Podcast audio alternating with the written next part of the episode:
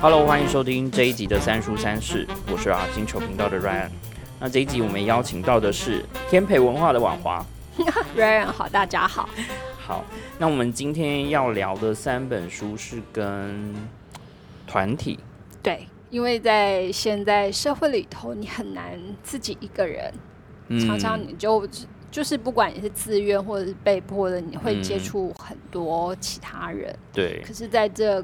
就是关系之间，就是有深有浅。那有些人对你，就是可能就是一个陌生人经过你的身边，可是有些人可能就会对你产生蛮大的影响。那尤其是在后疫情时代，我们既不能出国，然后人跟人之间的相处，这个距离，或者是说你跟一群人的这种相处模式，好像都稍微有了不同的改变。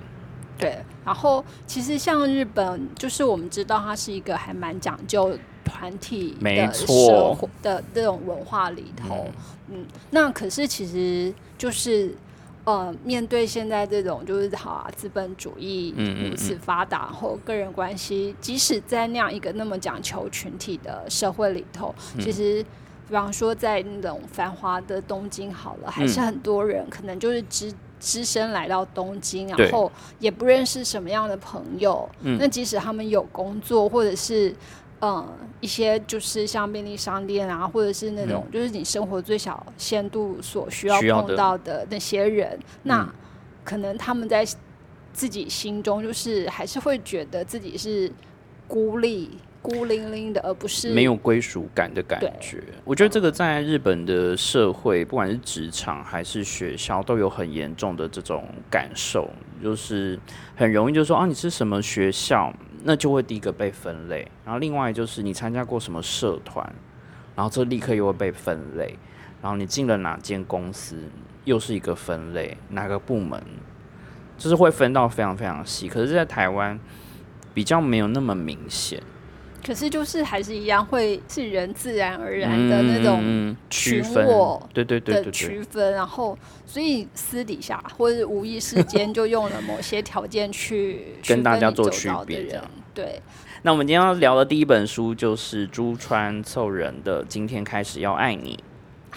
那珠川凑人，其实他的作品之前在台湾出过不少，包括比方说像那个水银虫啊，或者是诶，对他的直木赏的那个花石，嗯，或者是像在百色房间听乐歌，或者是昨日公园，还有明日绽放的花蕊，王的国度，其实这几本在。好几年前，其实有一阵子还蛮多他的作品。对，那个时候日日本小说其实还蛮兴盛的，而且他的写作风格很特别，就是其实很好读。嗯，而且就是你一读，就是一翻开他他的作品，会有一种。奇妙的吸引力会吸着你，就是哎，好像就会一直读下去。因为他的故事叙述其实淡淡的，但是他会流露出某种奇特的氛围。我每次看完他的作品，不管是比较短的或者是长的，都会有一种忧忧愁的感觉，然后就淡淡的忧伤。那但是他说故事的，他在呃很多对话里面情境的描述又不是刻意的描写太重，对，所以像在这本书里头就出现了洪金宝，我看到我想说，嗯，这太好笑。香港歌手，我常说，哎，原来日本在这个时候就是也有受到影响，嗯，港流，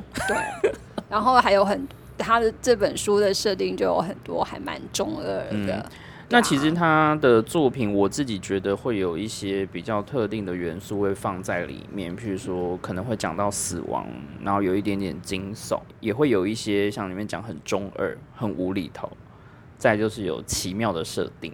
对，然后像这本书，就是我们今天要谈的那个，今天开始要爱你里头的主角，其实，在现在日本，在东京其实很常见，多对，就是不管年纪轻或者是老，可是他们都可能是就处于一种无家的状态。那这种无家的状态就有很多种可能，包括比方说他就是离开老家，自己有可能。东京来，然后上京，嗯，对，上京，或者是就是跟妻子吵架，没办法，有些就是不想回家，对，然后有些不想回家，所以这种无家者，其实，在在那个日本，不管其实不管是东京或者是其他城市里头，其实都都不算少。它就是一个都市里面你会看得到的一种像呃的一个符号，嗯，就是。你不管在哪一个大的城市或小城市，特别是大的人大的城市里面，好像又特别明显。对，然后他们就会隐身在这些所有人当中，然后但是呃，就是你还是可以看出它有某种奇特的味道。好，那这本书的主角其实他也很年轻，大概也就是二十几岁，三十不到三十吧，不到。好，他叫幸慈。那他父母当初给他取名，就说：“哎，当年在那个日本的万元钞票上印的是福泽谕吉。”对。那父母对于新生儿总是有一些期望，所以就用这个同音，可是汉字不同的这个名字，作为他今生的那个名称，就所以他就叫做姓词。嗯。可是就是实际上，虽然父母。对他有这么大的期望，但是实际上他其实最后我们在故事里面看到他的样子，从他一开始出场跟中间的情节的时候，你就知道他的人的个性，甚至是他的状态，就是身上可能钱也不多，对他没有钱，都不知道下一餐在哪。一开始就是会出事，就是他被那个算是地下地下。暴力集团之类的，就是他他在帮他们做事嘛，因为被公司开除啦，他得还是要赚一些生活费什么的，然后就帮人家运送那个非法的东西，然后就被要求哎去。当车手就是去银行领那个诈骗的金额，他会有一张奇妙的卡片，然后设输输入密码之后，你就可以领出大量的钱。对，那但是他自己不敢做，因为他怕那个就是会被拍到拍下来。所以当他遇到了一个就是奇妙的人，对，那个人就被一个女子在猛殴啊，那就是你说。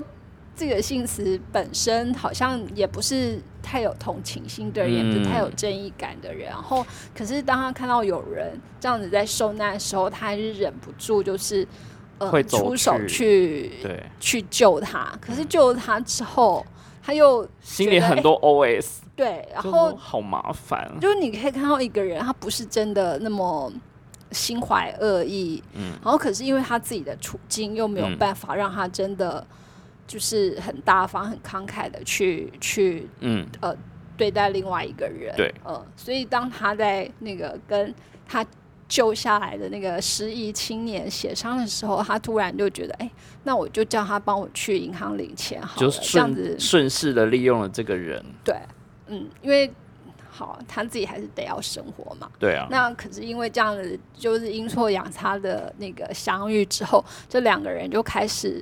踏上了一个很奇妙的旅程，他们就会开始遇到不一样的人，然后两个人之间的相处也还蛮有趣的。就是因为当幸慈呃算是有点救了这个人，这个另外一个角色，嗯，加百利也好，就是用那个大天使的名称啊，堕落。可是其实他在这书里头就说，哎，他就是失忆，他完全不知道自己是谁。嗯好，那就有点像那个。就是小猫小狗 哦，对，而且有点很推理小说的味道，就在一开始，就一个失去记忆的谜样的男子突然出现在他的生活，然后是完全跟他的平常接触的人是完全不同的人，然后他们就是因为他想要利用他当车手这件事情，可是就功败垂成，然后而且一开始就被试穿，对，所以你要叫我去当车手，对，然后。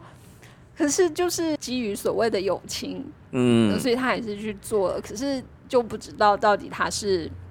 就是加百利，他到底是故意要按错那个号码，还是还是他真的不会？对，嗯，那反而总之就是他们没有拿到钱，然后那个卡片也被没收了，所以这当然就没有办法交跟黑道老大交差，所以就只好逃。对，嗯，那就是幸此他也。觉得没有办法，就丢着加百利自己一个人逃。嗯，因为他中间还是有犹豫了很多次，就说：“哎，我到底是不是就是可以把他就这样放着？”对他真的那些小 小剧场很多，所以 在看这本书前面的时候，就是也许你会觉得：“哎，他到底在干嘛？”就是还看不懂他到底要做些什么。反反复复。对，然后甚至就是连那个呃天使跟恶魔都出来了，因为。而且就是大家也知道，东京有很多乌鸦，所以他那个加百利也一直遭受乌鸦的攻击。那更好玩就是，哎，他说他只要想要去那个就是派出所求救的时候，就会有一个乌鸦就会来攻击他。然后他就说，哦，那个乌鸦就是原本一开始在在攻击他的那个女子派来的所谓的模式。对，就是那个女生会有控制这些乌鸦的能力。然后，所以就是你看，一开始就出现了这么多奇奇怪怪的啊，就是天使魔鬼啊，然后魔使啊，然后又有那个就是呃诈骗啊，所以这整本小说你会觉得，哎，这到底在干嘛？你说把这些元素抽出来单独看，你好像觉得是有一种妙，妙对，就是有点妙，然后又很也不到荒谬，就是。因为这些里面出现的配角，其实都还蛮明确立体的，的确在社会上是存在这样类型的人。嗯，所以后来就是当故事要开始进入正题的时候，那他们呃也是在一次那个遇难中，就有一个女子来跟他们，就是贾百利遇上一个女子，那那女子就说：“这样好了，反正你们无家可归，那你就到我这里来。”然后他提出的唯一条件就是说：“哎，你们就用就自己想个猫的名字吧。那我的地方就叫做猫猫之森。嗯，好。那当然就是一开始听到这种奇奇怪怪，而且一个女子怎么可能带着两个陌生男子对他讲？那所有人当然有满腹的疑问，连读者也会有觉得很多疑问啊，就可以被捡回家的意思是？对。然后可是。就是也许现在的这种状态，嗯，似乎也不是不可能发生在现实当中。就是有一些在日本，你听到虽然有一些可能是发生事件，但的确有这种就是会去投靠陌生人，然后的确是在陌路上，然后就问说你是不是没有地方去？那你其实可以来我家。有时候是真的。大家可以有感同身受，所以想说那就没关系，多一个人分房租。对，然后可是像就是当幸慈听到这样提议的时候，他还是忍不住怀疑说，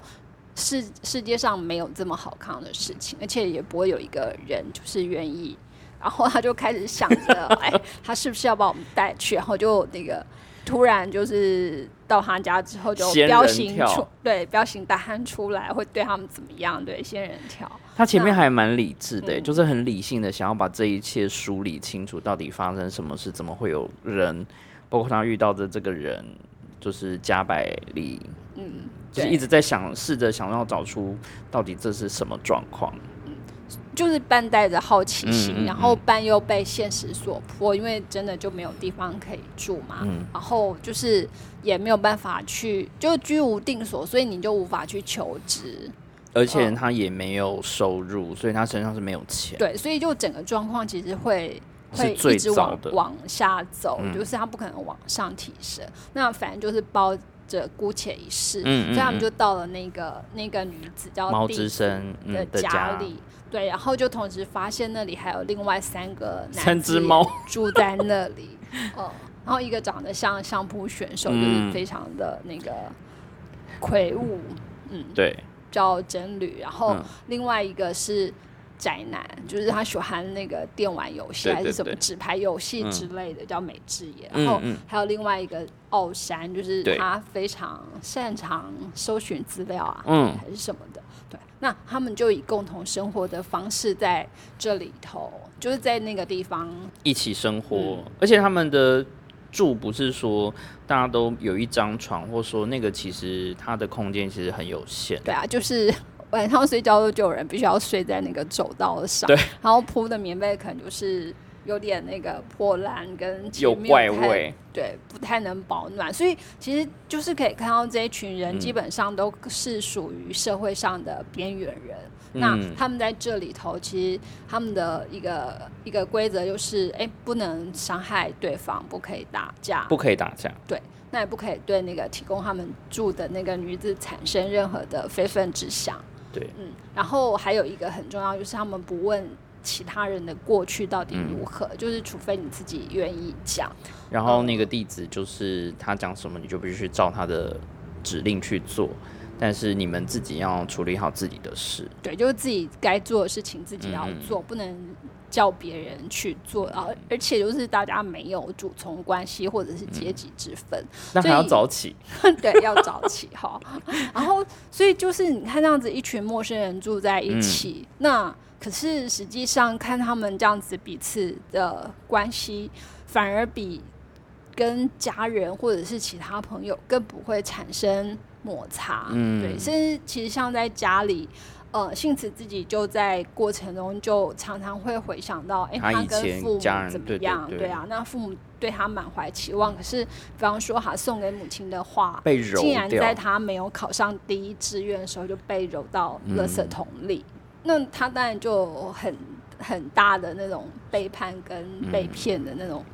也就是这个创伤还蛮大的，就是他可能真的很活在父母的期望之下，但是他因为表现的没有像其他人，就没有像他哥哥，就是手足会被拿来一定会被比较，嗯。所以他一气之下，就是也是有点离家出走就，负气。对，那所以当他就是完全在没有家人支援的状态之下，可是来到毛日生这样子一个群体里头，那彼此没有血缘关系，没有利害关系，可是他觉得哎，反而相处起来就更自在。嗯，那包括哎，他原本跟其中一个叫美智，也就是喜欢纸牌的那个。就是原本他觉得他好像很冷淡的对待他，但是当他们讲到那个共同的童年记忆纸牌收藏的时候，他们就突然对啊，就说我当年还叫什么什么。对，所以当他们就是你看呃一群原本的陌生人，然后对于对方并没有太多的质疑或者是批判，然后他们就可以很自由自在的住在这个地方。嗯嗯，所以。就展现了一种很奇特的关系。对啊，像他们在聊的时候，像美智也就会讲说：“哦，这个就是什么妖怪女王哈妙丽。”然后另外一个就是说：“我以前可能是号称什么火山龙驯兽师幸词。”就是在某个层面上，因为兴趣找到了呃共鸣，然后两个人开始有更深一层的交流之后，就好像可以敞开心胸去谈话。对，那这种敞开心胸，就反而在你原本熟识的亲人或朋友之间，就会有嗯，所以就反而这一些不带目的的嗯那种聚合，就让人还蛮羡慕的。对啊，因为有时候可能家人其实知道，呃，彼此都非常了解彼此的个性，有些话反而你不敢直接说。但是因为在猫之森里面的相处，其实每个人个性不一样，你只要对这个眼前的人去相处，而不管他过去经历的什么，这些都不重要，你反而就会变得好像比较能够勇于去表达。对，然后。好，可是如果故事只写到这里，就也有点无聊，因为就呃，大家和乐融融，大家和乐融融要干嘛呢？不行啊，一定要有事件发生，对，一定要来个对。那所以后来就是到中间的时候，作者给了一个大转折，就是其中一个人生病了，那他们必须要去帮他，就是帮他回家去拿那个健保卡，对，嗯，然后事情就从这里开始就开始转折，对。就是不难推测，是我们可以知道，哎，他们这几个人背后一定有他们的每一个人都有自己的故事，就是包括原生家庭，或是他过去成长背景可能发生过什么事情。然后像这个就是呃，必须要拿鉴宝卡的，就是那个游戏宅男，嗯，他骨折了，然后可是因为他他会对他母亲拳脚相向，嗯，所以他不敢自己回去拿。那其他同伴就觉得。你的受伤了这么严重，我不能放着你不管，所以他们就自告奋勇的去去他家拿，嗯，然后他们也见到了他的母亲，那也发现他母亲其实就是会利用一些语言上的方式来控制他的小孩，嗯，所以就是作者用这样来带出，哎，为什么他要离家出走？嗯，然后后来他们当然也顺利的拿了那个。鉴宝卡，鉴宝卡回来，嗯，可是当他们以为就是这些事情都都结束的时候，这个美智也他就是因为大家这样对他而有某种程度的感动，然后他们在聊起一些事情的时候，他就不经意的说了一句话，就说：“哦，就是我希望大家都可以过得非常的高兴，这样子对我来讲就够了。”可是，在他讲了这句话的瞬间呢，他就竟然渐渐的消失了。对，这是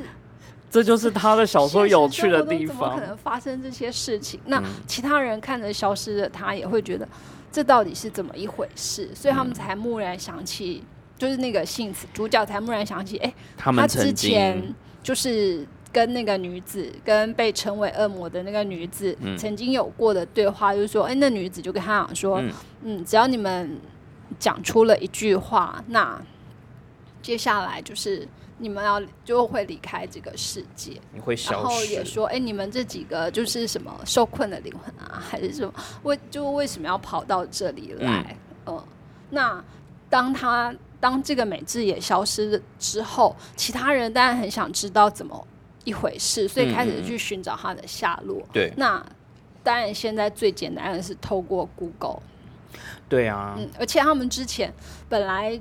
公约是你不问其他人的过去吗，而且他就是还是有人忍不住好奇心用了 Google 去查询，可是没有查到什么。可是当这个美智也消失的时候，他们第一个反应也是先去查，查就就开始。出现了很多跟他相关的那个，结果我发现他竟然杀了他的母亲。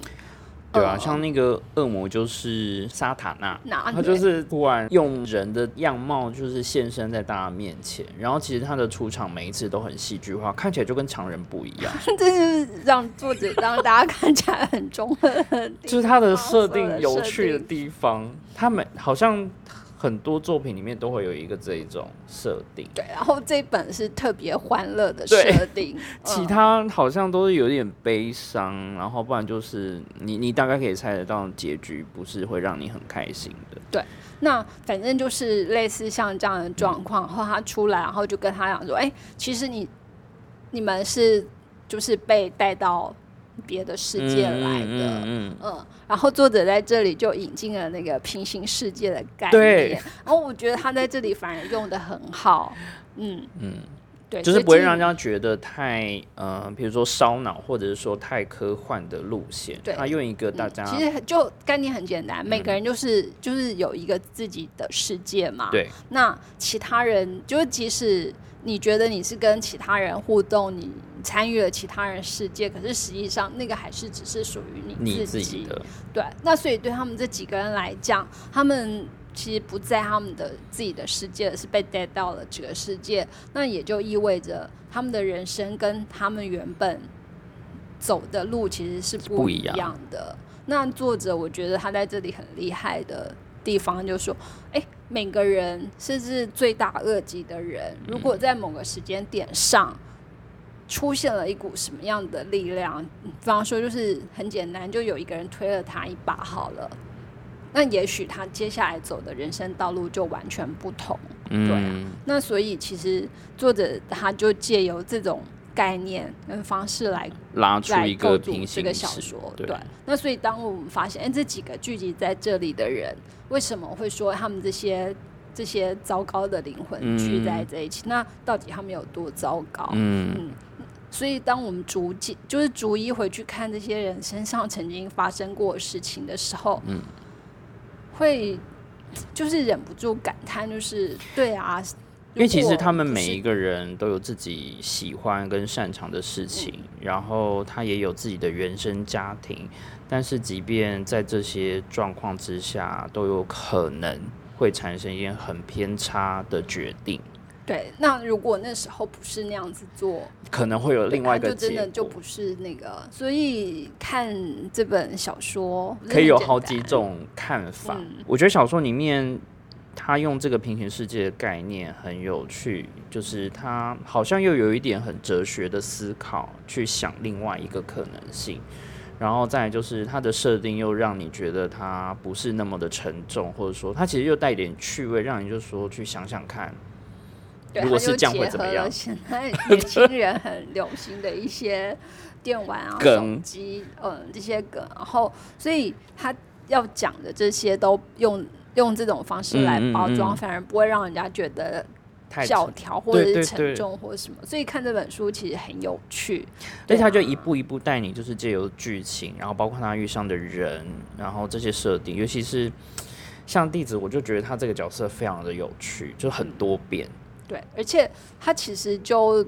跟其他人说：“你们全部都不要付我房租，也不用付我伙食费。”而且他自己觉得他存在的意义就是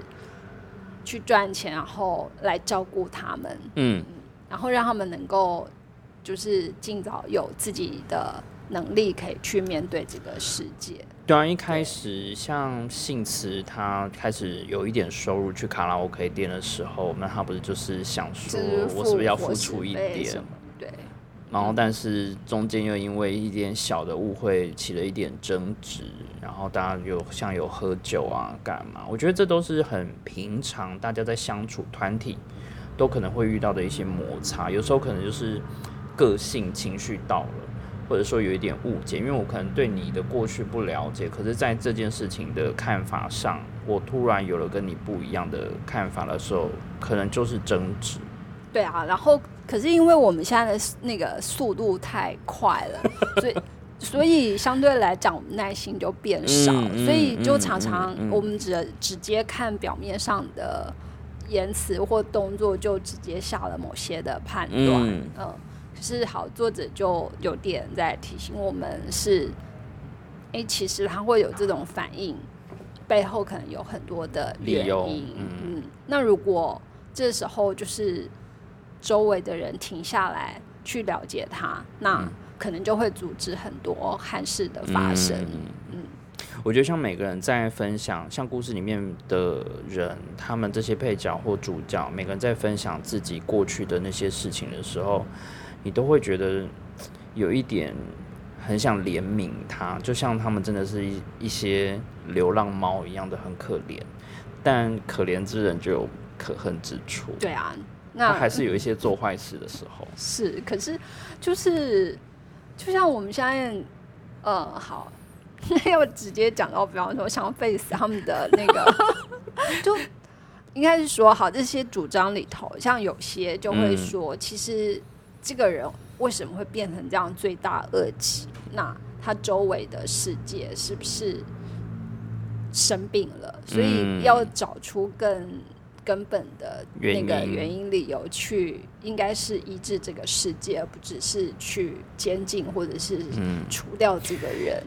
这个说法当然是比较呃理想型的去看，但是。因为这么难去推，或者说你，或者是说你这么难去让所有人能够接受理解，必定就是因为它真的很复杂，它没有办法就是用一个很简单。是，然后我们也没有办法在不同的 平行世界里头换来换去，对，所以只好就读这本小说，然后面对恶人的时候，我们可能嗯可以稍微多想个一两秒钟，就是。嗯，我觉得他是有理由，很会去带说一件事情的正反，他不是只有就是二分法或只有对跟错，他有好多模糊的地方。对啊，可以去思考。像哦，你有一则那个发文说，哎，那个谁当然长相看起来就是对，可是就有另外一本那个小说，那个谁约约瑟芬铁一样，他在里头设定一个角色。然后那个角色也是喜欢研究人脸，然后他就去研究那个英国史上恶名昭彰的亨利四世还是亨利八世，我忘了。然后他就说。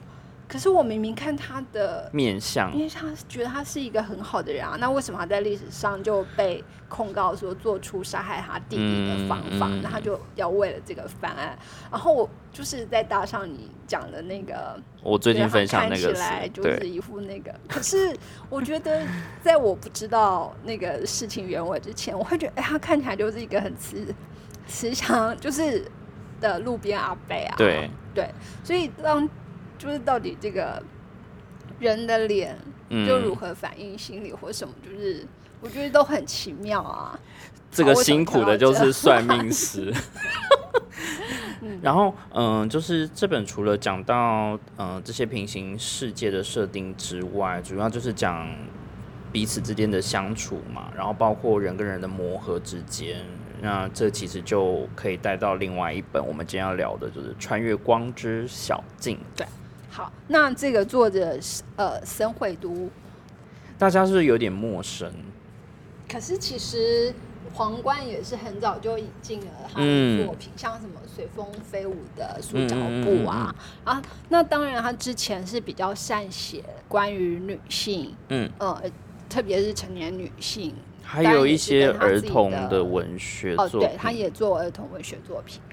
嗯，然后可是他这本书就又有点介于成长小说，我就一点点。是，对，然后又有一点童话，嗯，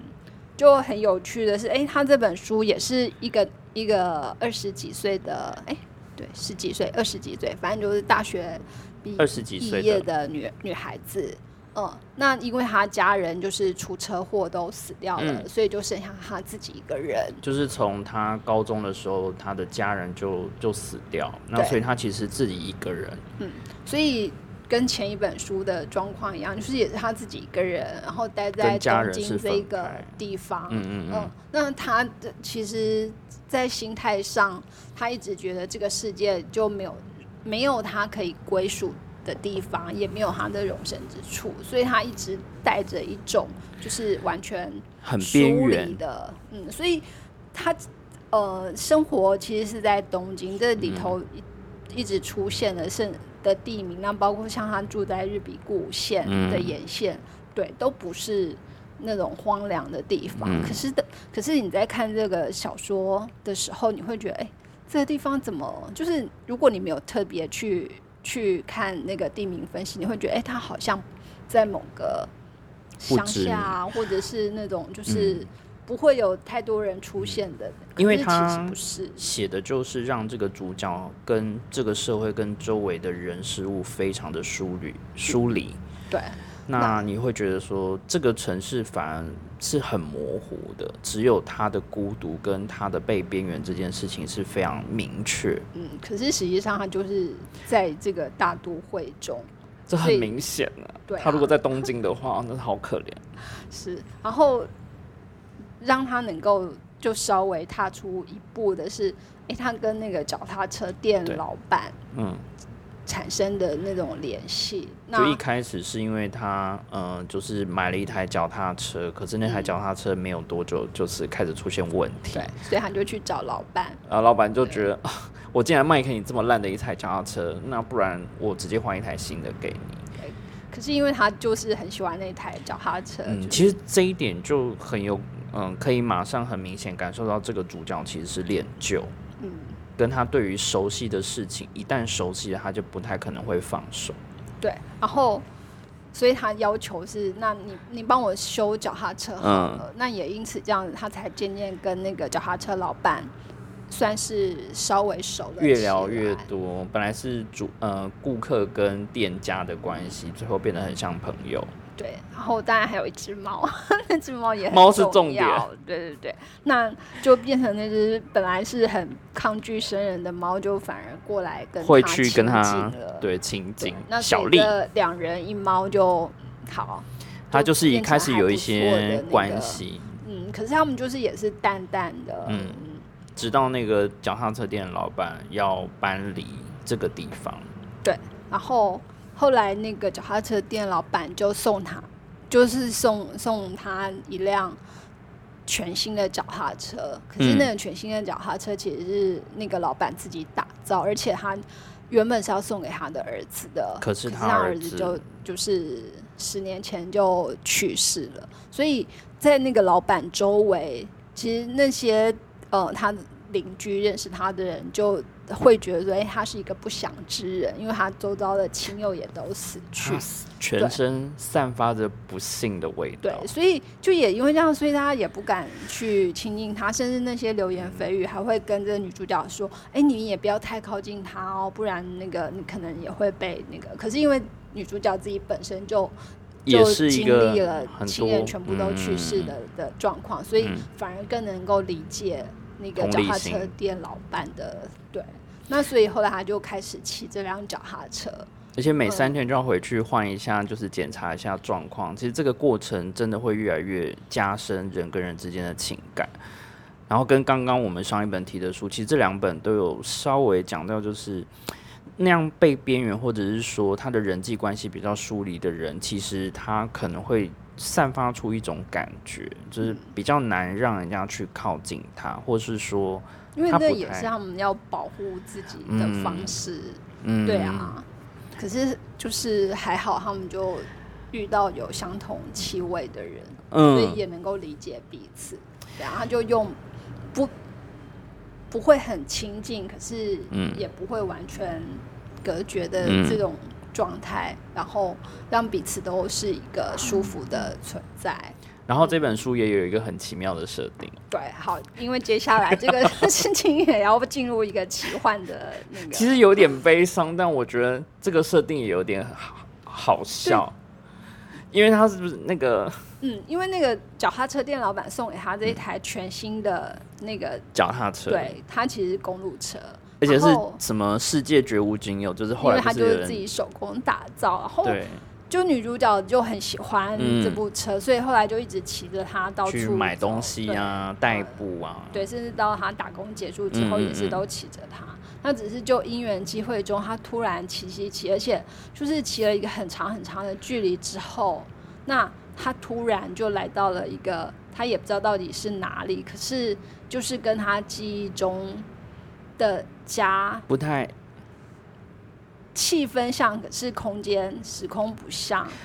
而且他很有趣，他写一个就是少了一种味道，嗯，就是所有东西都一样，包括他去了那个地方之后感受的东西，就是很明显跟我们存在的世界是不一样。对，可是他就见到了他去世的爸妈跟他的弟弟，弟弟，嗯，然后其实他对他们有很深的思念，嗯，而且。他们就是出车祸那一天早上，其实本来应该是全家人一起陪着弟弟去医院，可是因为是已经上高中生，就已经上国中的这个女主角，她当然希望自己有自己的那个时间，不要跟着父母去，所以她其实是跟父母跟弟弟大吵了一架。那也没想到，就从此天人永对，所以他心中其实一直有很大的遗憾。嗯那。所以，当他见到这个奇妙的景象，看到他父母，而且看到他弟弟，然后就很高兴的那个欢迎他来，而且好像觉得，哎，这一切都很正常啊，就是事情就是应该这样。那他在还不知道到底怎么样发生什么事，对，然后后来他父母就是慢慢去跟他解释他现在的状况，而且就跟他讲说，哦，还。好你那天没有跟我们走，就是至少我们家还有你活下来。就是彼此其实都很，一个是就一方是很愧疚，然后另外一方是很庆幸，对啊。那建成他他独自活着这件事情就有了不同另外一个结，嗯，对。我觉得对女主角来讲，其实有疗愈到，有，因为很多留呃存活下来的人或幸存的人，他其实都会对呃以。逝去的那些逝者们都会有一些遗憾，或者甚至愧疚，就是啊，为什么是你们不是我？对，而且这样就会让他觉得好像接下来人生都没有办法好好的活着，就是你好不容易活下来，但却没有办法真的走过去。对，然后可是就是他这样一个意外的机缘里头，竟然可以重新见到他父母，非常开心啊！对，后来他父母才跟他解释，就是。哎，有这个这条那个光之小径，然后可是。一般来说，只有死去的人才可以看见。这其实也是日本的那种文化里头有讲的，对，包括那个领领导，嗯，那因为去世的人或者是物，对于某种现世的人有一个执念的话，对，那所以因为他得到那部脚踏车，可是那个脚踏车其实是老脚踏车店老板儿子的执念，对。所以当他骑上去的时候，就被他这样子牵到另外一个世界。嗯，可是可是后来他父母就说：“哎，但是其实他们有一些规定啦，就是如果你生者真的要踏到阴间，你要走这条路的话，还是有有一些对，可是是不太容易的方法。那包括你必须要跑上四十公里，就已经快接近全马的那个对速度。嗯。而且你就必须要在太阳下山之前，它有时间跟下山之后，你才能够回来，你才能够踏上去。然后在太阳出来之前，你必须要回来。嗯，对，要离开那个地方，回到人世。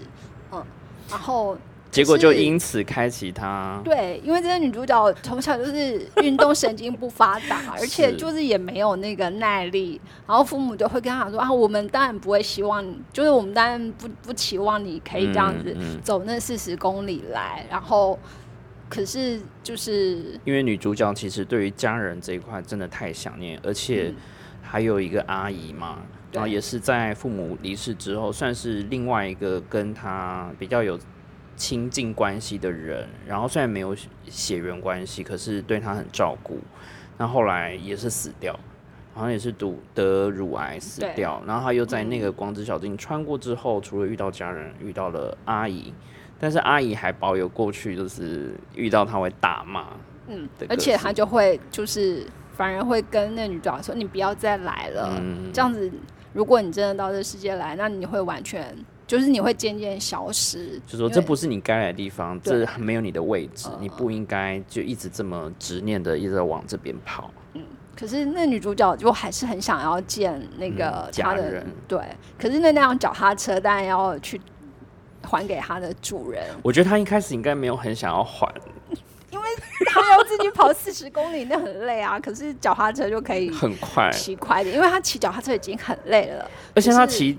经过之后，那个脚踏板是可以不用踩，它就会自动就是输送，就是穿过。可是那不能不还给他原来的主人好，所以接下来就必须要靠他自己的脚力了。脚程。对，那可是对于一个就是跑五分钟都会气喘到快死掉的女女女女孩来讲，就是你要跑四十公里，要怎么？而且还必须要在有限的时间里头。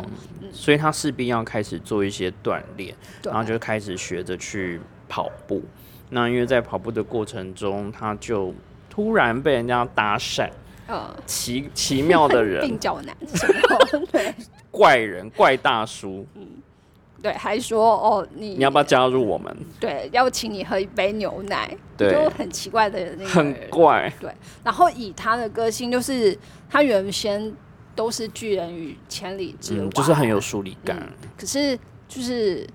因为这个鬓角男呢，就是不断的、不断的一直游说他说：“你加入我们有多有好处啊？然后什么什么可以怎样？”然后他后来就说：“好，那不然我就参加你们的慢跑的练习。”这样，因为他觉得就是凭他自己应该也真的很难跑完那四十公里。嗯嗯，好，所以这个故事到这里就又回到了现实，也就是他跟这群人。然后他们要开始练习跑步，对。那这这个就这群人的经历、人生故事，其实也都很精彩。每个人都因为不同的目的或是不同的理由来跑步，然后中间有那个餐厅服务生只跑了三个月，还有想减肥的那个跑者，然后瘦巴巴的瘦巴巴，然后还有他们的算是经理。就是一个在旁边顾包包的女生，对，而且这女生其实就是拒拒绝登校，就是不去不去学校上课的那个，其实就是也是受到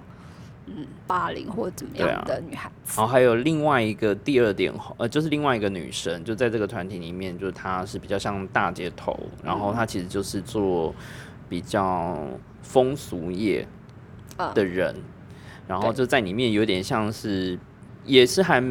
性格比较鲜明的人。那另外还有一个就是跟女主角在同样的地方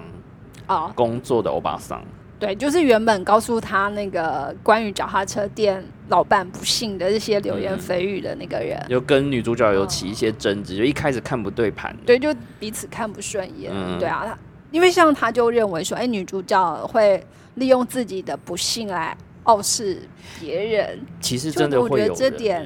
就是他讲的很直接，是。的确有些人会把这些东西拿出来作为一个武器，甚至是可以博取更多人同情。引来关注的一个方法，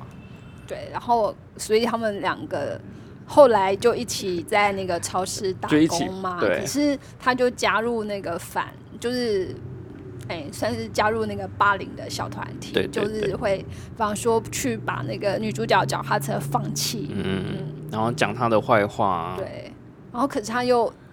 又。不，就是就还是一直很在意对方的存在，因为如果今天他不在意这个人，他其实他就不会犯不得这样，就不会去做什么事情。我觉得。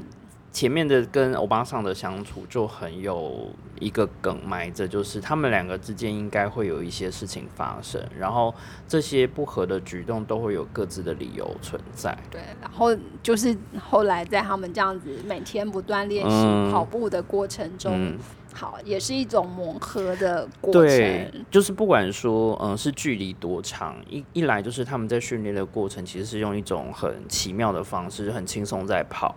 然后每个人的速度不一样，程度不一样，可以跑的距离也不一样。那尤其是在跑的时候，还是会有一点不服输的感觉在里面。对，然后就是，所以当他一开始真的是连十分钟都跑不完，但是他就慢慢慢慢的那个增加了这个时间，嗯，而且也增加了他的速度，嗯，就慢慢可以，嗯，又发现哎，其实来。算是来训练他们啊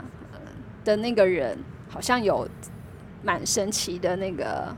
背景。对啊，就是这个鬓角男呢，其实他可能以前是传说中的天才，就跑步的天才。然后，但是在他非常巅峰的时候，一切都很好的时候，突然就是消失。那他们也是在训练的过程中，慢慢去查出来，原来背后他有另外一段。不为人知的历史。对，然后就是，其实，在跑步的这些人，他们也都背背负着他们的人生啊，嗯，人生的课题都是为了这个而跑。对，然后减肥看起来，呃，是一个很普通的理由，但是他想减肥的理由还有一层，嗯。然后包括，当然不要啊，就是大家可以慢慢看。然后跟包括欧巴桑他为什么要跑步，然后他进到这个团，我印象非常深刻，就一开始就说，如果你知道，如果我早就知道你在这个团里面，我就不会来参加。对啊，所以嗯，好，原来跑步就是其实可以串出这么多的人情世故嘛，就是世间的各个面相都可以看得到。可是，在跑的过程中，就是好像这些原本很在意的东西，都可以就抛到脑后。跑，对。我觉得他就是会在跑步的过程中引发你去思考，因为你那时候当下很专注在这件事情，那反而会让你更看清楚你本来看不清楚的一些疑问，甚至是执念。然后包括，因为你在跑，你是团体在跑，你不是一个人。我觉得里面也有讲到一个，对团体这件事情。对你不是只有自己在跑，然后包括带领他们的那个鬓角男，当初为什么突然没有跑的原因，其实这件事情也是让他意识到，其实他真的不是一个人在跑。对，就即使跑马拉松，你你必须要自己亲自完成，可是却也还有在你旁边支撑你的人。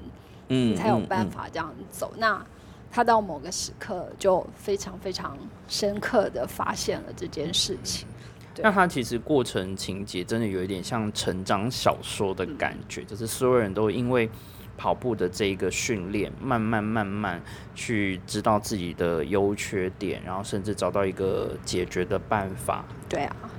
然后你就会跟着这个主角，然后里面有很多你会发现说每个人要面对的课题。可能你觉得很严重的问题，在我眼中其实没有那么严重。然后，但是对你来说会变得是好像你放不下，跟你真的无法割弃的一些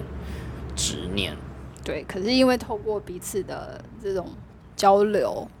你反而更有勇气，跟有人陪着你，可以去解决这些事情。对，我觉得这本书就是一开始你会觉得有点悲伤，因为前面他把主角写跟主角周边的人写的真的很不幸。嗯，但你就随着就是训练的过程，就觉得啊，你会想要跟他一起跑，对啊，就想要帮他加油，这样一群人一起跑，其实那感觉很棒。是，而且他们并不是说哦，我因为跑了这个可以获得什么？当然，那个欧巴桑会有一个另外一个理由，他想要球鞋，就是一个我确实有点开玩笑的设定。但他们今天不是因为说我们是在同一个学校或同一间公司，因为每个人来自不同的，就是来自四面八方，然后这个成为一个团体，因为某种原因。对啊，然后可是就没有一般的这种。利益计算啊，或者是那些世俗上的的期望，对，反而就可以更自在的参与他们，而且更真诚去交流。就是他们后来讲的对话，其实你会发现越挖越深，那你可以更真诚的去表达你的情绪。我觉得这个好像就是被边缘的人很难去享受到，或是可以获得的一个。很基本的权利。对啊，所以其实大家在读这本小说，就是除了他的成长小说味道之外，其实它也是一本疗愈小说。嗯，当你没力气的 时候，我觉得真的可以翻开这本书来，好好的。嗯，里面有很多练习跑步之外的地方，都让人家觉得很感动，都很小很小的事情。对。然后，但是当你一起跑的时候，你会发现，除了你在跑的过程自己心境上变化，里面很有很有明显感觉到，就是女主角穿衣服的时候有发现自己不一样。这个又是很意外的收获，就是以前觉得好像自己肉松垮垮，但是因为跑步的训练开始，你注意到自己身体的变化。嗯，然后另外一本呢？我们要讲的是晴空下与你狂奔，虽然现在是秋天，可是秋天更更好跑，就是比较不会有夏天那种非常炎热的。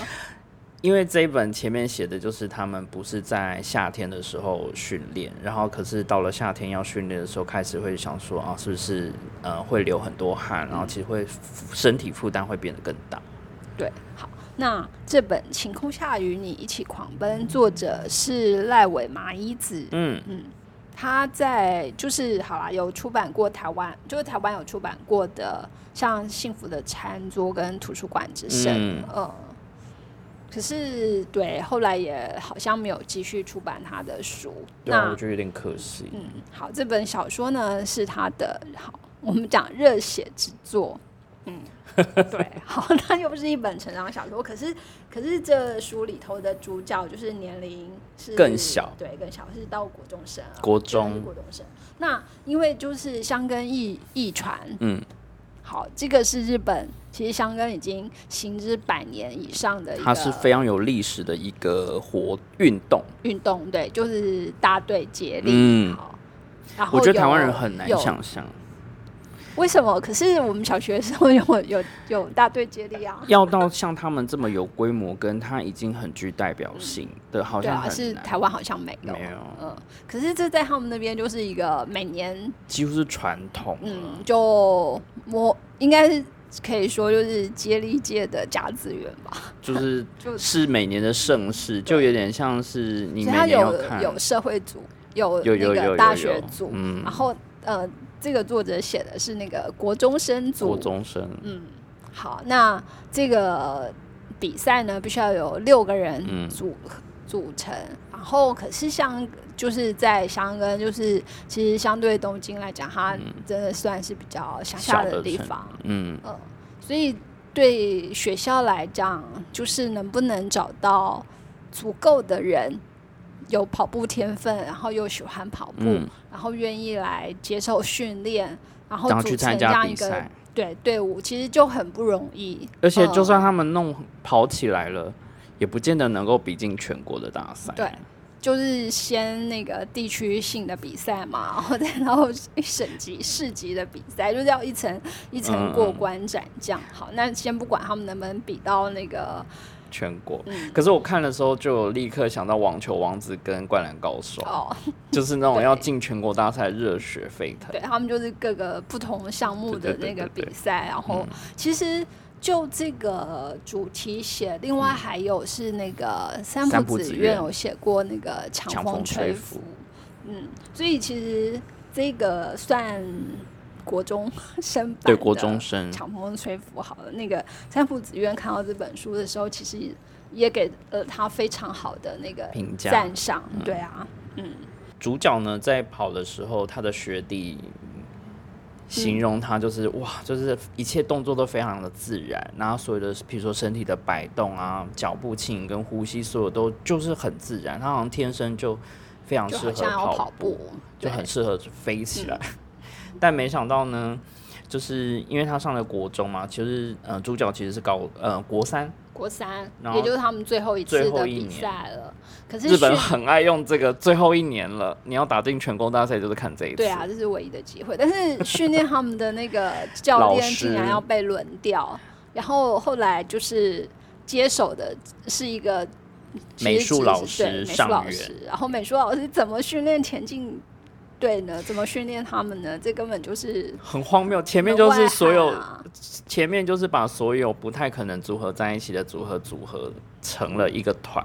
就是应该是已经指导了很多年的老师满田嘛，那他就是被调离之后，就加了一个不是不适合跟不可能的老师当他们的教练，然后原本应该能够跑的其实都毕业，或者说嗯，最后只剩下身上国三就只剩下这些人，就。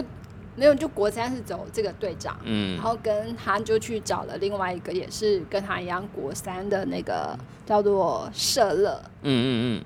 嗯，因为他爷爷把他的名字取叫做龟吉，嗯。呃，可是龟吉就是你可以知道，如果在现在，就是一定是被小朋友嘲笑的那个，因为他。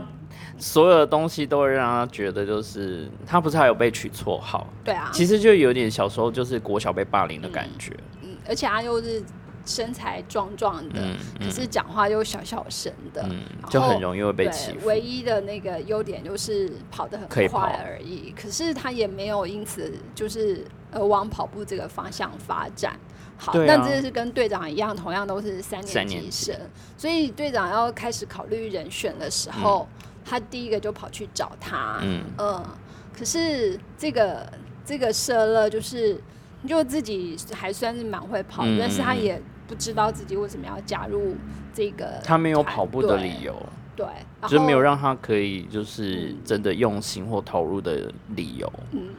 对他这其实就还蛮反映他面对他自己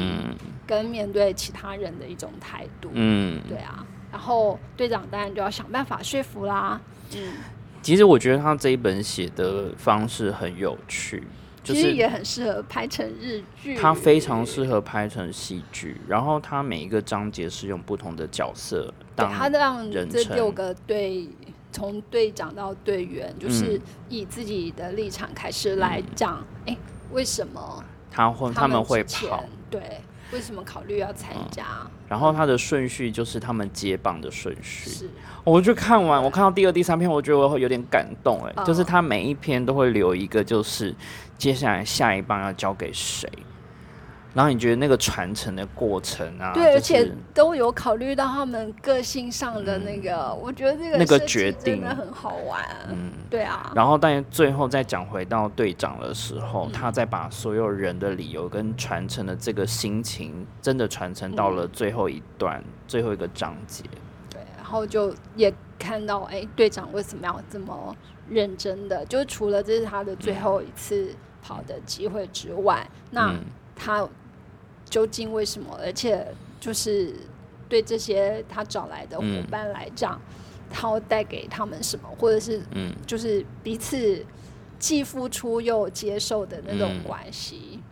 因为像队长去找的时候，好像他都用一种很轻松或者死缠烂打、有点在搞笑的方式去说服大家要加入，然后他也很聪明的借由每一个人的个性的优优缺点，试着去拉了第三个人，或者说。甚至找了那个美术老师来加入，然后我觉得美术老师其实是一个还蛮有趣的设定，就是他看似什么都不会，可是他在每一次的练习之后，就是他有排那个训练表嘛，你会发现他越来越厉害。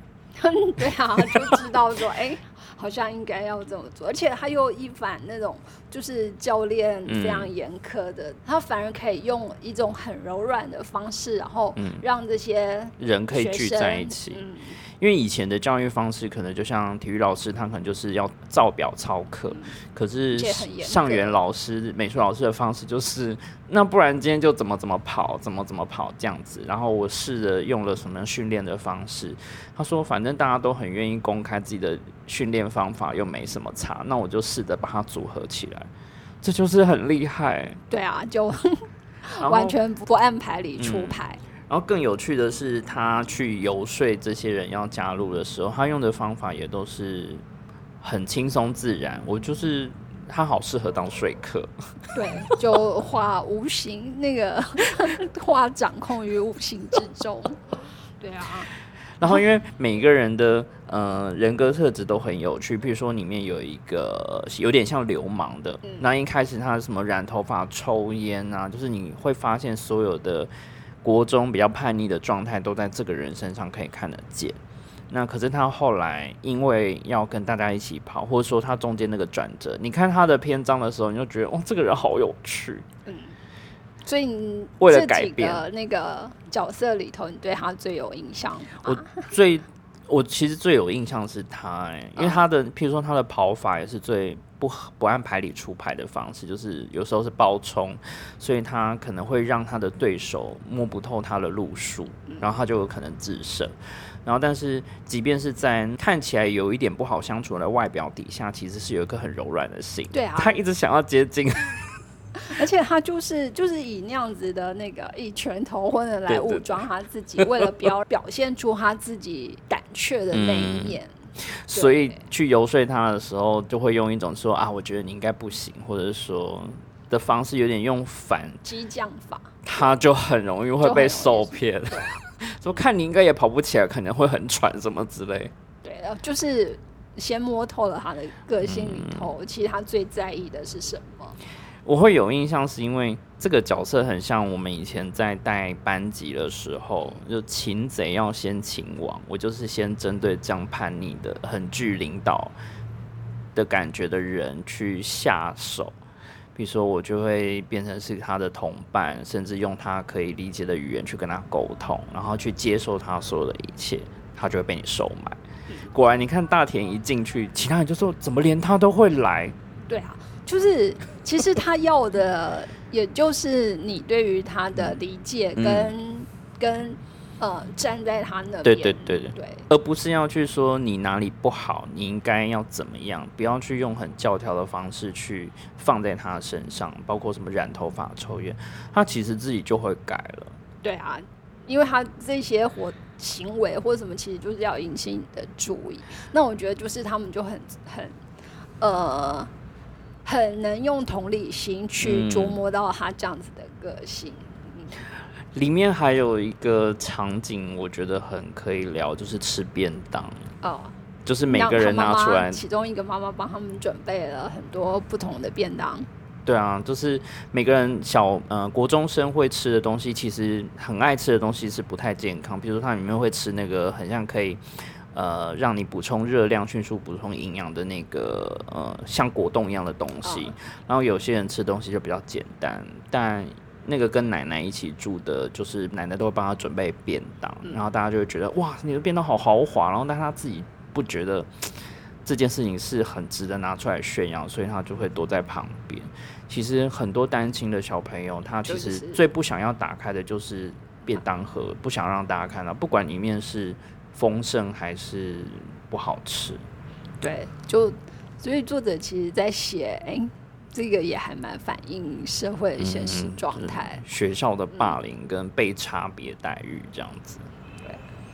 然后他，嗯，里面其实，呃，不管说他们在练习跑步的过程啊，其实都有抓到每一个人的个性，因为他的跑法就跟个性几乎一模一样。对，然后。像他一开始写那个舍勒归吉这个角色，然后他很会跑，可是对他来讲，他逃跑就是他跑唯一的理由就是他要逃，他要逃过大家的那个，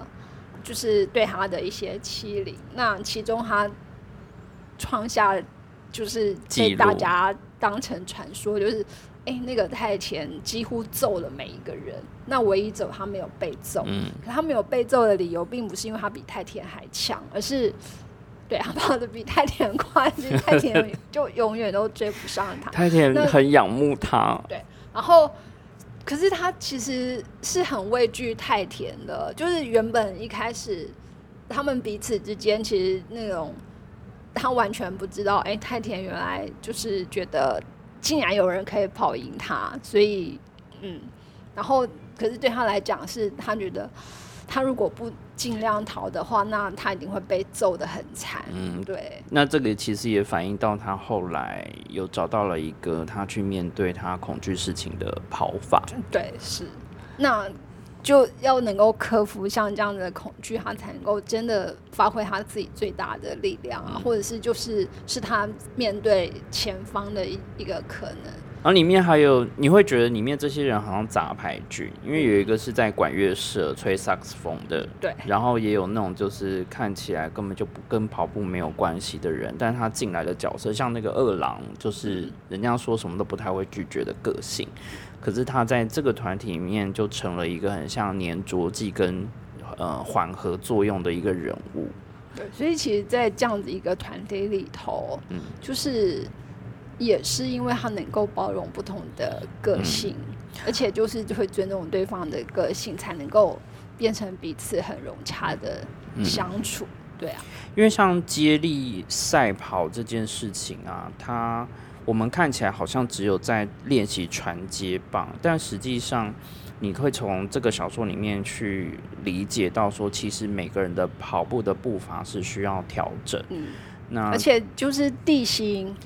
不是每一段都很平坦，因为不是在学校的操场嘛，就是在他们那个那个区，然后有跑。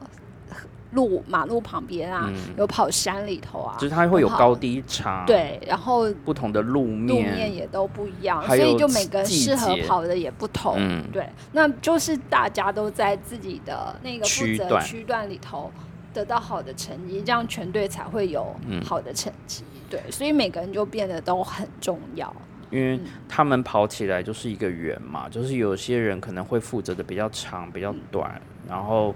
嗯。又在考虑到其他呃跟其他对手比较的话，那你如果在这个地方输，其实别人就是要把这个差距补回来的时候，承担你的那个。这个就跟齐头式的竞赛不太一样，他考的真的就考验的真的就是呃团体你要如何去完成这一段赛事。对啊，所以彼此之间的信任也变得非常的重要，就是一方面你先理解，嗯嗯，对。知道对方的特色，嗯，跟能力，嗯。嗯，然后重点是像最后一直提到，就是相信，对，信任，你要信任你前一个呃在跑的人，让你接了他的棒子，那你传过去之后，你要相信你传给下去那个人可以继续承接的你的这个精神跟意志。对啊，所以彼此。之间的关系或讲友情，哦，就是虽然不就是不是直接说，哎，我跟你很好或怎样，可是就借由彼此这样的互动，就反而更深化了那个好像火影忍者。可是我觉得日本就很喜欢写像这样子的那个，很喜欢有热血团体，然后大家为了同一个目标放下自己的成见。是，就这个主题很常见，嗯，然后乍听之下好像那个梗也很常见，对，所有的 setting 差不多。可是就是你还是会因为这些故事里头每一个人的特殊性，然后就就是会让你勾起你的一些。属于你自己的感动。因为像我们以前学校，嗯，国高中是一起的嘛，所以我们会有那个学校的大型的运动比赛。那因为我们念的就是艺术相关，就音乐跟美术嘛，所以很容易会被别人瞧不起。然后又有体育班的话，就会觉得说，你们要参加这种运动竞赛，根本就是想都别想，你就是来垫底的这样。那我很有印象，是因为音乐班其实女生比较多，然后我们为了练拔河，我们班的女生跟学姐学妹们就是练得非常的勤。就是说，我们很有自信的是我们的手，因为我们可能是在演奏，可是不会怕伤了手，然后大家都不敢。你知道，就是那个过程，大家可能很害怕，然后后来慢慢练的过程，就像这本小说一样，你会找到一种大家共同有一个目标，我们不想要被人家觉得说我们永远做什么竞赛是不行。我们不是温室的花朵这件事，每个人就是练到破皮呀，乐器没办法练啊，然后最后我们还找了很老师，用一个很厉害的方式，我们去拔树。呃，其他人都没有用这种方式练，其他人可能就是把那个呃轮胎然后拉着跑，可是我们是拉树，然后你就看到他们每天这样练习，然后虽然说我们最后成绩好像第一还第二。就是完全跌破所有人的眼镜。那那个时候，我们就觉得我们有证明了一些事情，就是团结这件事情，比起说，呃，你是什么班级都那个不重要。然后，所以看完小说很有感觉。对，这样讲就是反正在那个之前在看这本小说的时候，就小学的时候，因为也是。莫名其妙到体育班，没有，可是当然不是，就为什么那个 那个体育代表是男生，就是有手球队啊、足球队啊，然后就很奇怪，到五六年级的时候，有一个学生就是胖胖的，嗯，白白的，然后就是说话也很细声细气，男生怎么跟这个里面？对他一进来就就变成其他那个体育。组男生的那个嘲笑对象啊，对，就常常会会攻击他或者怎么样，反正就会把衣服弄得很脏啊什么的。然后可是那个学生就是成绩又很好，然后反正小学那种什么什么智力测验怎样，然后就也不知道到底从哪里传出来，就说哎他是天才啊。可是当然这样就又更让其他会让人家更讨厌他。所以这种实际经验过的那种状况，其实。我就觉得，哎，这个作者他写起来就非常有临场感，呃，然后有查了一下他的资料，果然他有在那个就是国中还小学当过老师。哦，他没有被他没有写他没有被霸凌，不过就是作者本身有当过老师，所以他对于这个，所以他其实就是上元老师的搞不好 投射，有可能，因为上元里面虽然戏份不多，主要是主角在讲述。但是上元的角色，你仿佛就是可以从这个完全毫无相干的人去观察到很细的，就是学生跟学生之间的人格差异，然后如何去调和。哎，那这样讲起来，他其实也还蛮适合当老师，就是会对学生有这样子这么细致的观察。因为这个真的很细，就是通常老师会选择不是那么的。Focus 在这样的学生身上。对啊，就我刚刚讲，我们那个小学六年级那个老师让我印象深刻，是他其实身高不高，嗯，然后他是属于瘦弱型的，嗯，所以整个班上如果发生欺凌事件的话，他的神隐嘛，他完全对，就是假装就是视而不见，或者是他就是不会出面，所以只能靠其他稍微勇敢一点 学生去去。帮忙在旁边阻止，可是当然也阻止不了啦。对，然后我们就会看到，就是就是被欺负的的那个学生就很可怜。对啊，很可怜。因为像日本真的会发生还蛮多校园霸凌的事件，到现在其实都没有真的得到解决，然后甚至在学校里面，老师也视若无睹的人是非常多。对啊。那在台湾，当然我们的环境状况不太一样，那也是在改善当中。只是我觉得这件事情，你只能更包容，然后更去呃理解，才有办法真的去进一步的解决，才有这个讨论的可能性。我觉得这本小说除了很热血，然后讲团体之外，就是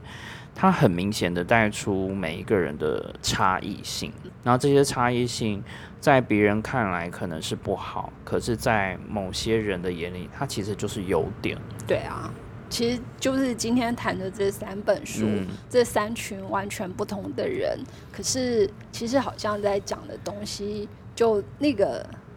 中心最中心的那个点其实是还蛮相近的，所以我们才会选在一起，并不是因为同一家。选在一起是因为，哎，他都是跑步，可是可是对，可是实际上，哎，他除了跑，他是用跑步来带出更多的那个东西。因为好像一开始聊的时候，我们想说就是跑步啊，然后还说，哎，还有路网，对，还有路网是制作跑鞋，对对啦，也是也是跟跑步。有关。然后，但是你默默可以从同一家出版社他们出的不同作者的书里面找到一些非常核心跟很关键的串联的元素。嗯，好，推荐大家秋日带着这三本书读一读，跑一跑。嗯，如果说你还没有跑步习惯的，我也还蛮推荐的，因为对我来说，跑步其实在我人生还有占了一定的比例，虽然我跑的不多。可是，但他的确在我有一些，比如说很压力很大，甚至很低潮的时候，有帮助我改善很多状况，所以是还蛮健康。对啊，现在还有就是跑步冥想，就其实我们有出那种就非常实用的，告诉你如何边跑步边冥想。可是，可是其实比较接近放空，但是实际上真的你。进入到那个状态，用脑的人好像真的很难放空。很难。你跑步的时候，因为你的身体在动，我觉得它比静坐的放空就稍微简单一点。对啊。其实我觉得，如果说你习惯动脑动得很厉害的人，就是要去跑跑步或者是游泳，因为你在做两这两个动作的时候，你是需要用到全身的协调。那你因为要做到这些动作，你其实就会适度的放空，那你就会得到一些压力的释放，而且动完之后会有那个脑内啡啊，会会很亢奋，然后你就会有一些动力跟新的想法出现。好，那这一次我们就是推荐这三本给大家。好，今天谢谢婉华，好，谢谢，拜拜，拜。